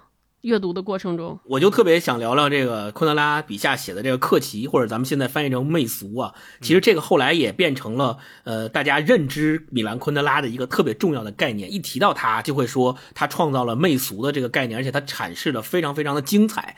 那为什么说我对这个概念印象深刻呢？就是他最开始的时候他就讲说媚俗到底是一个。什么样的定义？他从定义开始，把它剖析的特别完整，并且还用具体的例子讲述了什么样的行为是媚俗，什么样的行为不是媚俗。但是讲了好几次，对。但是当你读着读着时候，你会发现说，哦，原来这样的行为就是媚俗，那样的就不是媚俗。但是你跟着他的节奏再往下走，你会发现他又渐渐的把什么是媚俗，什么不是媚俗的这两种好像看似截然不同的东西模糊化了，又把它放在一起了。他又。不得不尖锐的指出说，我们每一个人都好像要避免媚俗或者避免客气，但是这是人类深藏在人类底层的一个心理的动因，他没有办法抵抗媚俗。只要你是人类，你就没办法去抵抗，完全抵抗媚俗。说我就是要做一个不媚俗的人，但说很难，因为他说对最后。抵抗媚俗，可能也会成为媚俗的一部分。就这个，我觉得都特别特别哲学。他就在这里面用萨宾娜的这个角色，其实讲述的就是对媚俗的一个抵抗。因为我们知道萨宾娜是他笔下一个特别的、特别反叛的角色，就是他反叛一切，他对一切的事情和状态都是有一种背叛的情节在里面，甚至于背叛就是他人生当中的信条之一。所以你会发现，他是一个画家嘛，他的绘画当时是被宣传为叫反共作品，然后他就。对这件事情有了一个很深的背叛，他觉得说，哦，你如果认为我画的这个画是对我的祖国的一个怜悯的话，那这个怜悯就是一场媚俗，是一个西方世界建立在博爱基础上的一个秀。所以呢，萨宾娜对他对这种媚俗的行为是非常反对的，所以他就就愤然离场，也不参加自己的那个那个画的那个展览了，就直接走掉了。所以我们说，那是不是说？Sabina 的这个行为，如果我们再往下细挖一层的话，你会发现说，他本身是对媚俗的反抗。那他反抗的这个媚俗本身是不是也是一种媚俗？就是这个你会发现，就是米兰昆德拉他提出的这个概念有无尽的这种可以挖掘的深度。和丰富的程度，它不是一个特别浅显的概念，所以他提出了这个概念之后，这么多年来，我们大家也都在一直的不断的在各个领域内去运用和去探讨以及深化他提出来的这些东西。那最后还有就是包括那个弗兰茨，其实弗兰茨在整个小说里面，我觉得就是米兰昆德拉作为一个媚俗的集中典型的代表去进行批判的这么一个角色，就包括伟大的进军，弗兰茨他要去柬埔寨参加这个所谓的伟大的进军这个行为。本身其实他就是为了引起这个萨宾娜的关注，他想让萨宾娜的目光聚焦在他身上，想引起大家的关注。但最后的结果是一个非常悲剧性的结果，就是他最后在街上斗殴，被小流氓给打伤了，然后最后死在了医院里。这个结果本身就代表了米兰昆德拉对媚俗这件事情的一个态度吧。我觉得，就是而且我们说，很多人觉得说媚俗，不管是媚俗还是克奇，好像都对这个概念，呃，如果用这样的就如果用这两个词来翻译的话，可能有一些理解上的障碍。那最再浅显一点，我们可以把媚俗翻译成矫情。就是所谓的，对所谓的矫情，就是你你完全的是把你的所有的价值认同建立在呃建立在他人的认可上，或者是建立在他人的目光聚集之下的一种行为的表现，就是矫情，而不是建立在姿态。是而不是不是为了建立在这个事情本身价值，它是否有价值，它是否值得你去追求这个事情上，那这个就可以认为我们就可以认为它是媚俗啊，这是应该是米兰昆德拉一个。比较反对的，但是他又进一步承认说，每一个人都不可避免的要被媚俗所裹挟，就你没有办法完全不媚俗。所以我觉得这个还是就是这个概念的这个辨析还是挺有意思的哦。嗯嗯，超哥是的，是的。超哥对哪段概念情有独钟？我本来想说克奇，但是被星光说了，我就可以说一下另一个没说的，因为我觉得这个特简单，就是灵与肉。嗯。通过这部小说，我可能窥见了为什么他在当年那么风行。我觉得他提出这个观念，可能在八十年代，在全世界范围内都还挺让人耳目一新的。嗯，这个灵与肉这对概念，也是在这个小说里边唯一会被人更容易感知到的一个概念，一个对立。对，因为米兰昆德拉对他进行了非非常。相较于那两对概念来说，一个相较于清晰的这么一个论断，比如说他有一些句子，他说：“哎，同人做爱和同人睡觉是两种互不相关的情感，嗯，岂止不同，简直是对立。他说爱情不会使人产生性交的欲望，却会引起同眠共寝的欲求。”我当时看的时候，我觉得就是这这些人的感情，其实在反复论证这件事，尤其是男主人公这个托马斯，就托马斯当时看。看的时候觉得这就是一个渣男，就用现在的话 说啊，是就就很刻板印象。就是他有一个原则，就是就是两个三嘛，就是我可以跟同一个女人见面，但是不能超过短时间内不能超过三次，嗯和同一个人那个间隔的时间，呃，至少要间隔三个月。嗯，然后他他深爱着一个人，可是同时又不同要要。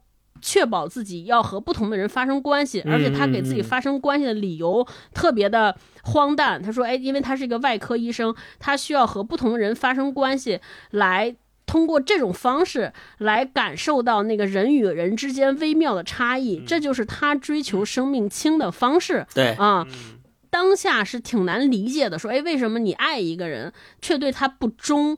到底我们要忠于什么？就是对一个人的肉体不忠，是不是不忠？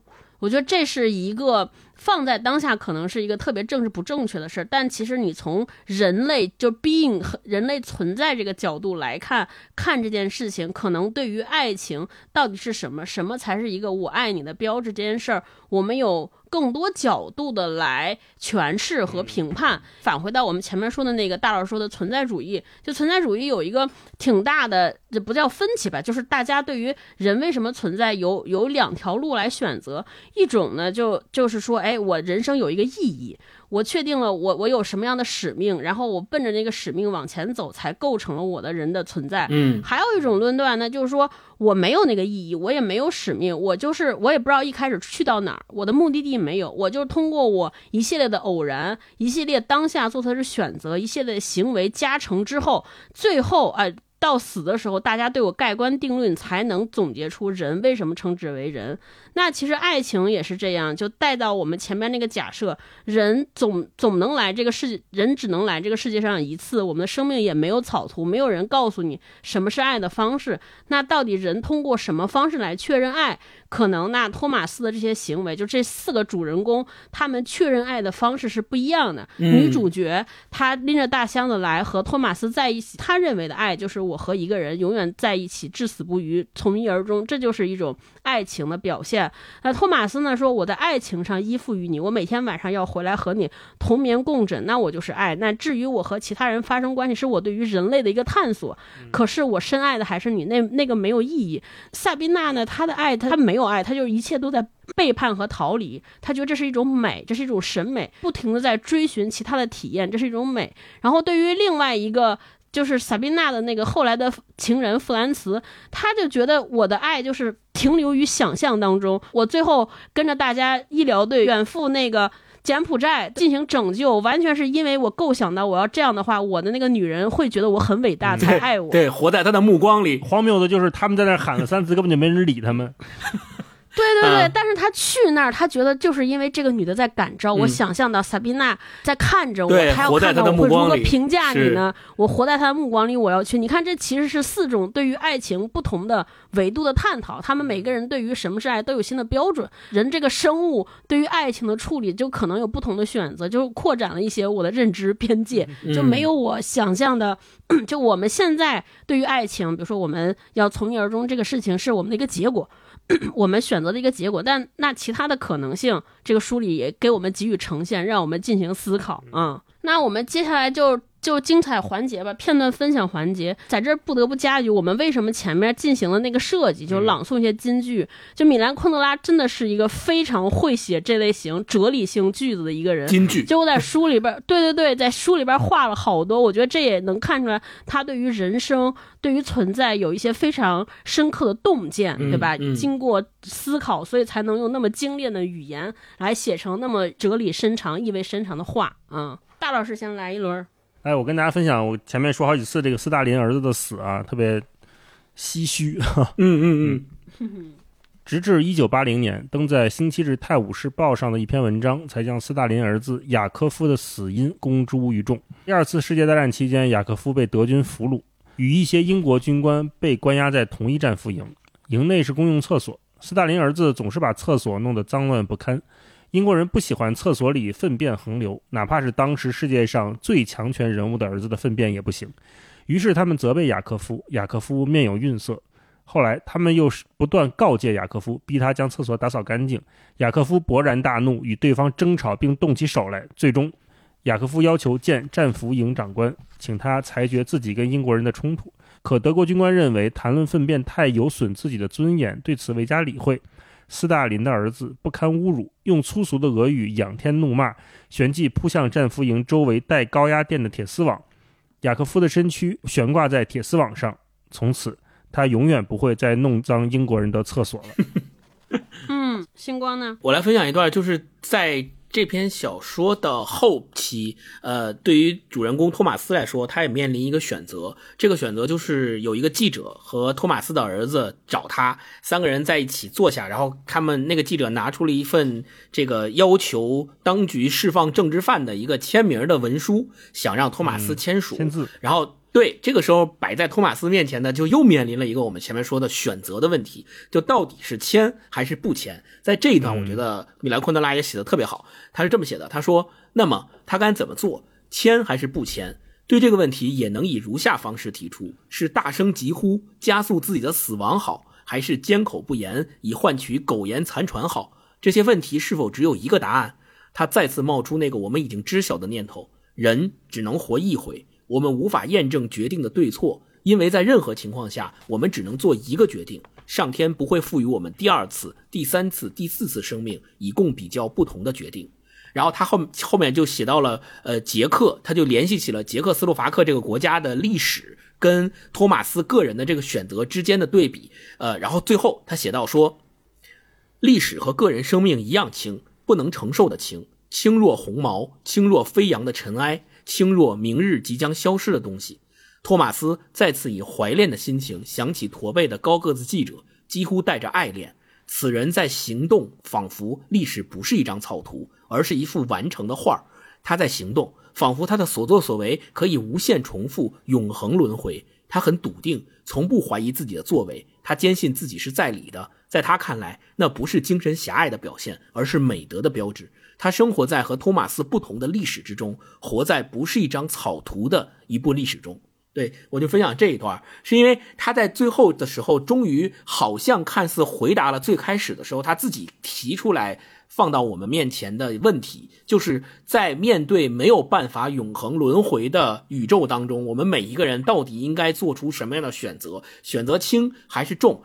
所以他在这里面就讲到了那个想要让托马斯签署这份文书的高个子记者，在他那样的人眼里面看来，他从来不怀疑自己的作为，在仿佛在他的世界里面就是可以永恒轮回的。他不是在画一张草图，而是在描摹一张已经定格的画，只是他把它写出来而已。对这个，我觉得是米兰昆德拉好像写到这儿的时候有一个特别明确的指向，就是说。我们可以做出像这个记者一样的选择，也可以像托马斯一样还在犹豫。当然，最后我们也会发现，在小说里面，托马斯也还是没有签这个文书嘛，他有自他自己的另外的考虑。对，所以我的我就分享这一段。嗯，超哥来一段。嗯。呃，后半部分就是刚才大老师在前面提到，就是特蕾莎他们家养了一只狗，没有想到的结尾是特蕾莎这样一个终身寻找爱，就是在爱爱中毫无安，用用我们现代话理解，就对在爱中老得不到安全感的一个人，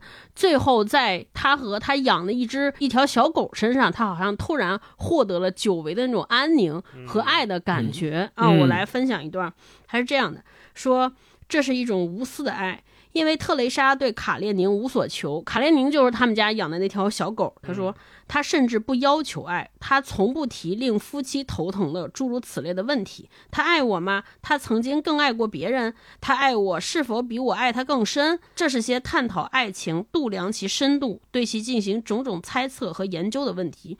也许正是他们将爱情扼杀了。如果我们没有能力爱，也许正是因为我们总渴望得到别人的爱，也就是说，我们总希望从别人那儿得到点什么，而不是无条件的投入其怀中，并且只要他这个人的存在。后边还说，卡列宁如果不是一条狗，而是一个人的话，他肯定早就对特蕾莎这么说了。听我说，我不乐意一年到头嘴里叼着一个羊角面包，你就不能给我弄点新鲜的东西吃吗？这句话蕴含着对人类的谴责。人类之时间不是循环转动的，而是直线前进。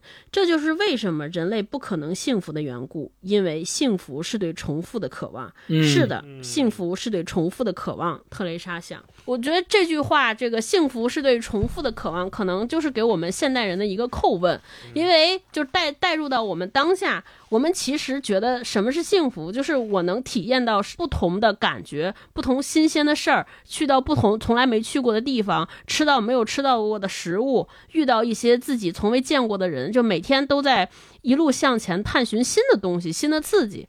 但是。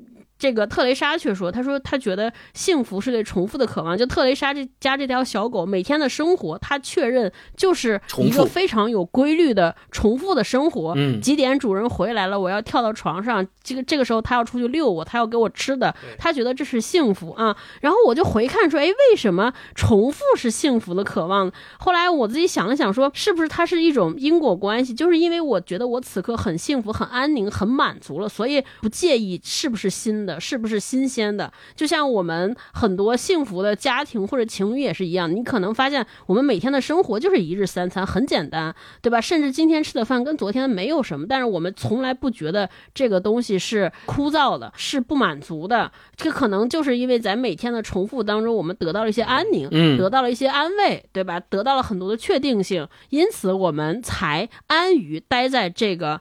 呃，现在存在的这个状状况之中，这可能也是一个幸福的表征。所以这个也提醒我，就什么时候你你觉得就是大家在确认关系的时候，什么时候觉得啊，我可以跟跟这个人过一辈子，那就是可能有一个特别重要的标准是，大家对于这我们每天平凡的乃至平庸的生活不感到厌倦，觉得这样还挺好，可能就说明你们现在很幸福。嗯，对，而且这块多说一句，卡列宁，因为是。他们给狗起的名字可是来自于《安娜·卡列尼娜》里面小说里面的一个男性角色。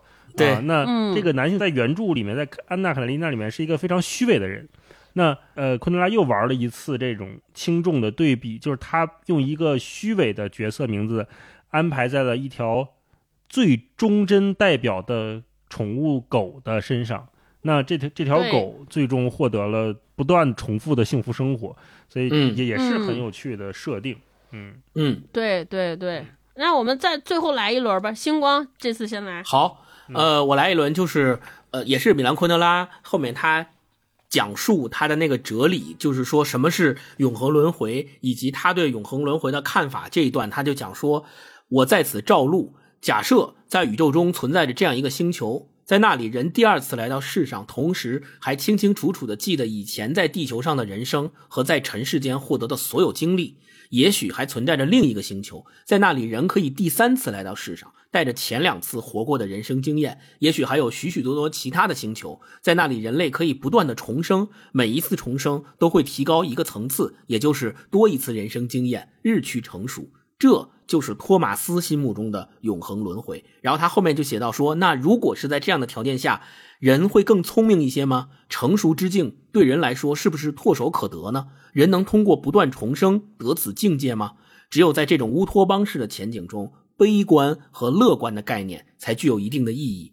凡认为人类历史在五号星球上会变得不那么血腥的，就是乐观主义者；凡不这么认为的，就是悲观主义者。”那就我读到这块的时候，我就突然对他的定义里面的乐观和悲观有了新的认识。我觉得，如果按照这个解释来说的话，我就一下理解到了，说哦，原来乐观主义者就是那些如果你的生命可以不断重复，但我依然会对多少次重复之后的未来依然保持着。乐观的想象的人才是真正的乐观主义者，而那些悲观主义者就是我不管重复多少次，我都认为这个世界没救了，这个世界都会只会越来越坏。这个是悲观主义者，而且这个概念恰好又符合了我们多次提到过的所谓重生的这个概念，所谓循环，所谓时间的这种艺术作品的题材，包括我们前面所提到的。电影什么闪电侠呀之类的，包括电视剧里面，其实也都有这种宇宙重生的这种概念。就是如果你面临这种情况的时候，你会怎么选择？你是不是还会跟你上一次遇到的情况做同样的选择？如果你不做同样的选择，那你这两个选择之间导致。不同的差异的点是什么？你的价值取向是什么？你为什么第一次选择了 A，第二次你会选择 B？你这两个选择的差异到底是基于什么样的价值判断？这个我觉得是特别特别值得我们去思考和探讨的。假如真的人类真的可以进入到永劫轮回的状态里，那到底什么是轻，到底什么是重？可能我们都会有颠覆性的认识啊。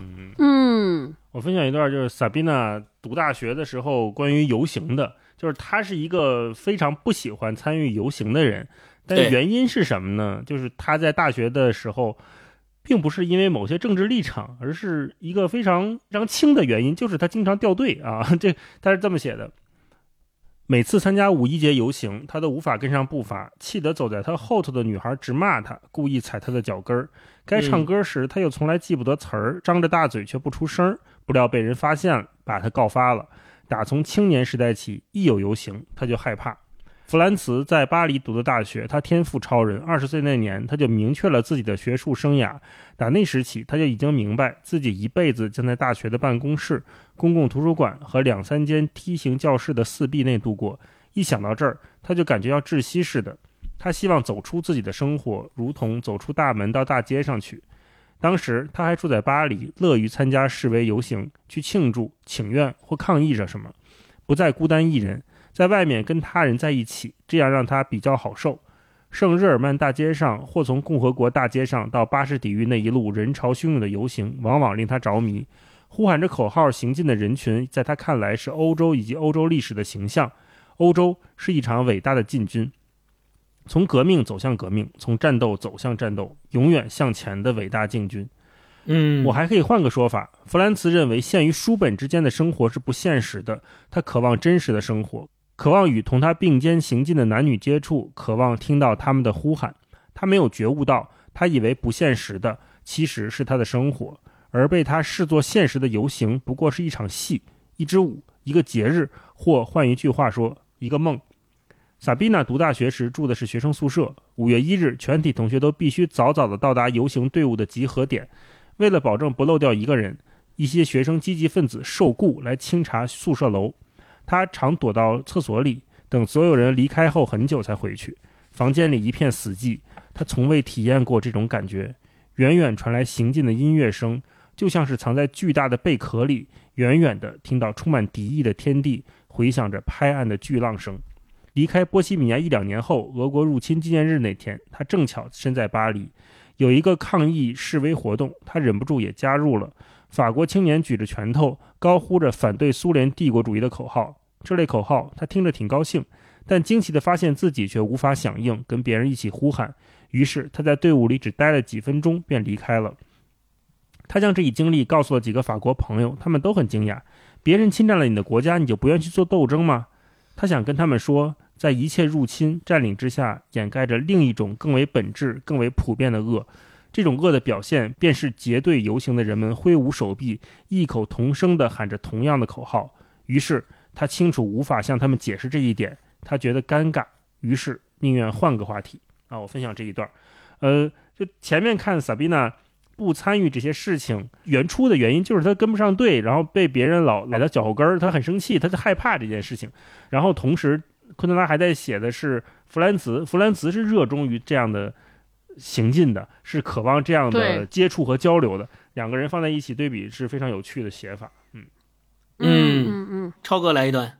对我最后再分享一段，就是呃，昆德拉写的一个也挺经典的，很多人都引用他，是这样的。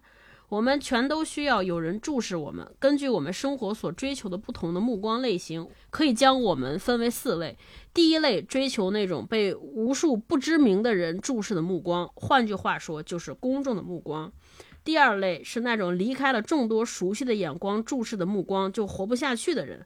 那些不知疲倦的在组织鸡尾酒会和宴会的，就属此类。他们比第一类人更快活，因为第一类人若失去了公众，就会想象着自己生命殿堂的灯火全都熄灭了。而这种事在每个人身上迟早都会发生的。而第二类人却相反，他们最终总是能得到某种目光。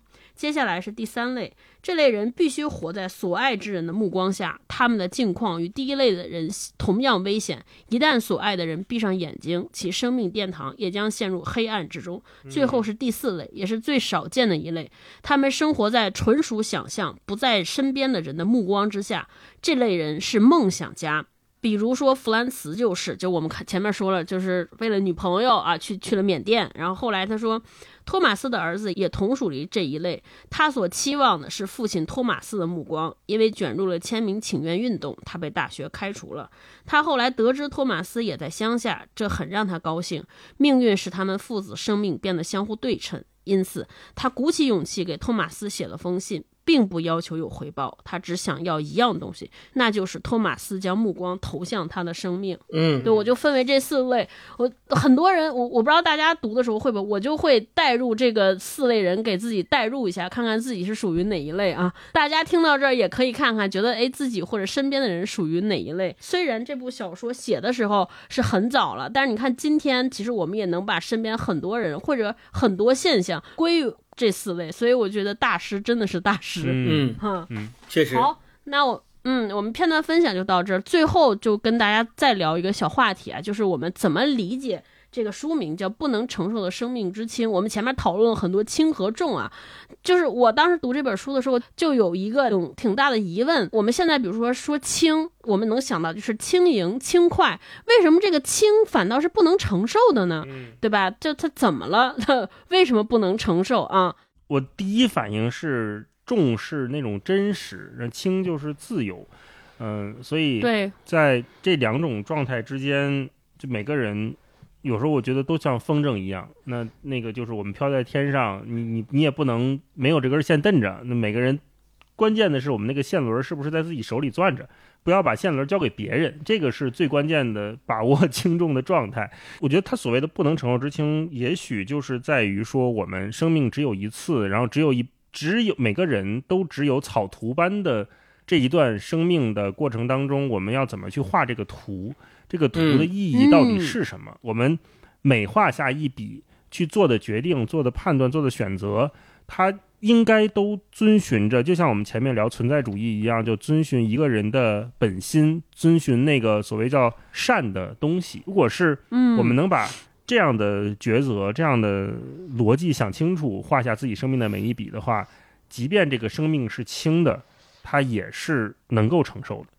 觉得生命是场草图，我就不认真对待它，那可能真的是不能承受。星光啊，呃，其实这个，呃，我还是像，呃，之前我说到的，如果我们把 being 这个词翻译成存在的话，我可能会对这个书名有更容易的理解，就是不能承受的存在之轻。就我们会发现，每一个人其实在这个偶然性的世界里面，都在追寻所谓自己的那份存在。我到底是谁？要用什么来标示我的价值？我在这个社会上到底有没有价值？什么是我的价值？用什么来呃衡量我的价值？那别人认不认可我的价值？就像超哥刚才分享的，这个世界上有分类四类人，对吧？这四类人其实他们来衡量自己价值的方式都是不同的。有些人需要。自己爱的人的目光，有些人需要所有人的目光，有些人需要那个想象中的那些人的目光。那其实他们对自己怎么去寻找自己存在的价值的衡量标准都是不同的。那我们每一个人可能都是分属于不同种类的人。这个时候，我们就要想到的是说，当你自己做出某一个价值判断之上的选择的时候，第一，你要承担你这个选择所带来的一切后果，这是。必然的。第二点就是，你的这个选择有可能会对其他人造成影响，或者是造成伤害的时候，我们就要更加的慎重。这个时候，我们会知道说，其实每一个人都有选择自己存在的轻重的权利，并且每一个人可能都想去最终通过什么证明自己存在是有价值、是有意义的。但是，昆米兰昆德拉特别好的在这本书里面告诉了我们一个一个点，在于，并不是。一定要追求那个存在的重意义，哎，才才是呃人生的终极目标。那反而可能去追求那个存在的轻是更重要的。但是如果在你去追求这个存在的轻的时候，你也要意识到，可能这个轻是你反而不能承受的。所以我觉得这个可能是他起这个名字的一个更加有哲理性的呃一种叙述方式。超哥呢？我浅显的概括，我认为就是什么叫轻，就是我有自由选择的意志，就看似我有很多自由选择的选项，这样的生命就是轻的。最典型代表的人就是那个托马斯的情人，那个塞宾娜，因为他一直他说他。觉得最美的东西就是在逃避背叛，他一生都不愿意安定下来。当这个就不停的在选择新的战场，开辟新的疆域，看起来他的人生是轻盈，是灵动的，有很多转环的余地。对，这个是轻。那重呢？肯定相对而言就是那种看似毫无选择余地的命运。比如说托马斯在后来，他不得不，他想当医生，但是不给他这个机会，认为他政治立场有问题。后来他不得不沦为了给人擦玻璃的这个一个清洁工，再最后只能。能在乡下成为一个开卡车的司机，对吧？看似他的生命的选择道路都堵死了，这个可能是沉重的。呃，那为什么说有选择的生命反倒是不能承受的？我觉得这个我忘了是哪位哲学家说的，大概的意思就是说。人最大的不自由，就是我们始终无法摆脱选择的自由。我觉得这个其实挺好的，概括了这个事情。因为从我们今天读的这本小说来看，其实每一个选项对于我们的人生来说，无论选择哪个，它都有我们应该肩负的责任，还有甚至有我们付出的代价，对吧？因为我们的人生就是不可以重来的，没有鲜艳的经验，也没有人告诉我们答案。因此，我们在做选择的时候，其实没有所谓真正的绝对。自由，绝绝对意义上的自由和轻盈和不为所动，哪个选择对我们的人生而言都是很重要的，就是都是不可能再推倒和重来的。我觉得这个其实给了我们人生一个做选择时候的启发，就当我们当下做的每一个决定、每一个选择，其实我们。做之前都要有一个念头，说这可能是我人生中特别重要的一环，因为我的人生有可能只能做这么一次选择。因此，我们看出来，可能在放在不能重来的人生当中，每一个选择都是很重要的，都是呃不可重复的、不可再生的。对，嗯。我我觉得在这个前提下，就那句话挺重要的，就是，就我们真的要向死而生。当你做选择的时候，我们想到，假如这是你人生中最后一天，我这个应该怎么度过我这一天？我我会不会做同样的选择？其实是一个挺有助于帮助我们厘清到底选 A 还是选 B，能够帮助我们靠近回归心灵本真的那个最天然冲动的那个想法，可能让我们能做这个选择，让我们的选择做的更。不后悔一些吧，这就是我对这个事情的看法啊。嗯，行，好，那我们今天这期节目就跟大家聊到这儿。好，也欢迎大家留言说一说你是怎么理解这个生命之轻、生命之重的啊。我们会从评论区选出五位朋友，送上《不能承受的生命之轻》的纸质书一本啊。希望大家都能从这本书里面得到不同的启发吧。嗯，好，那就这样，我们下周见，拜拜，拜拜，拜拜。